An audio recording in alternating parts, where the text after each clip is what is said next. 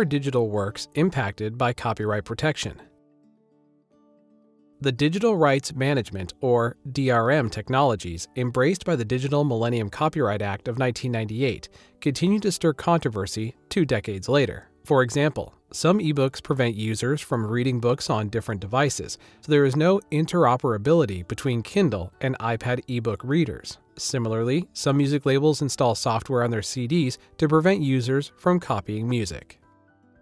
Some groups, like the Free Software Foundation, oppose DRM as a matter of principle. The group says the motive for DRM schemes is to increase profits for those who impose them, but their profit is a side issue when millions of people's freedom is at stake.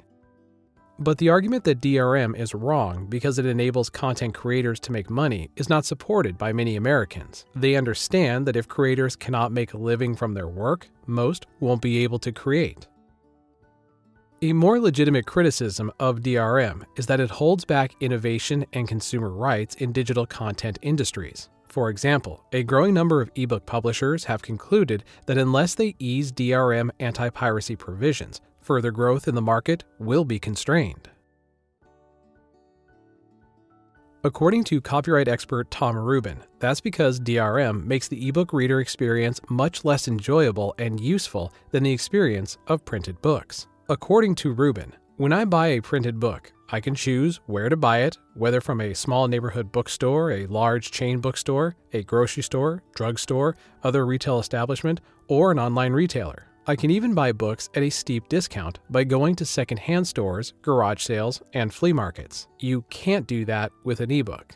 Then, after I buy a print book and bring it home, I can write notes in the margin, share those passages, or even the whole book with friends and colleagues, and even photocopy a few pages for my book club. You can't do that with an ebook. Some publishers now believe that anti piracy DRM controls are actually preventing many consumers from fully embracing ebooks. As many book buyers have angrily noted, you can't even download the digital version of a print book that you've already purchased unless you pay a second time. In response to consumer complaints, some publishers have dispensed with DRM controls.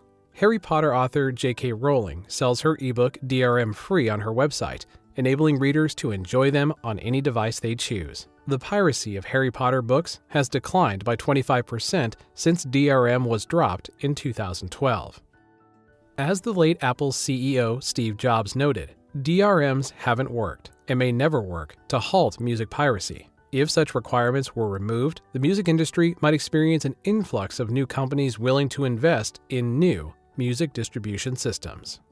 Jobs foresaw that lifting DRM restrictions would spur music sales. And sure enough, once publishers agreed to license digital music on iTunes without DRM, the market exploded. In 2013, iTunes announced the sale of its 25th billionth song, some estimates suggest that by late 2016, perhaps 50 billion songs will have been downloaded on iTunes. The debate over DRM's role in copyright protection is likely to continue.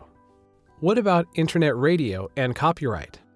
Another challenge for copyright law concerns royalty rates for streaming music services. As it stands, royalty rates are much lower for music played over satellite and cable radio outlets like SiriusXM than they are for music streaming services like Pandora.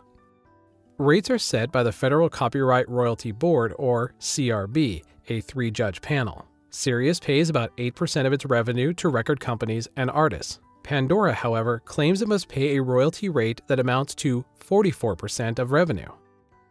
So, in September 2012, Pandora pushed for the Internet Radio Fairness Act, which would make the rates for internet radio companies the same as those for satellite and cable radio. The bill was opposed not only by many musical artists and their organizations, but by many copyright experts as well. In November 2012, musicians and singers published an open letter in Billboard magazine in opposition to Pandora's plan to cut royalties. In November of 2013, Pandora quietly abandoned their legislative efforts. Instead of pursuing legislation, Pandora moved its focus to lobbying the CRB directly. Pandora petitioned the CRB to reduce the current statutory rate of 14 cents per 100 songs to 11 cents per 100 songs starting in 2016. but music labels and artists wanted the statutory royalty rate raised to 25 cents per 100 songs, an 80% increase, and then by 1 cent every year after that until 2020. Collectively, music streaming services have a combined listenership of 100 million people and are the fastest growing revenue source for artists and music labels. On December 16, 2015, in a victory for record labels and artists, the CRB ruled that online radio firms will have to pay 17 cents per 100 plays of songs through 2020.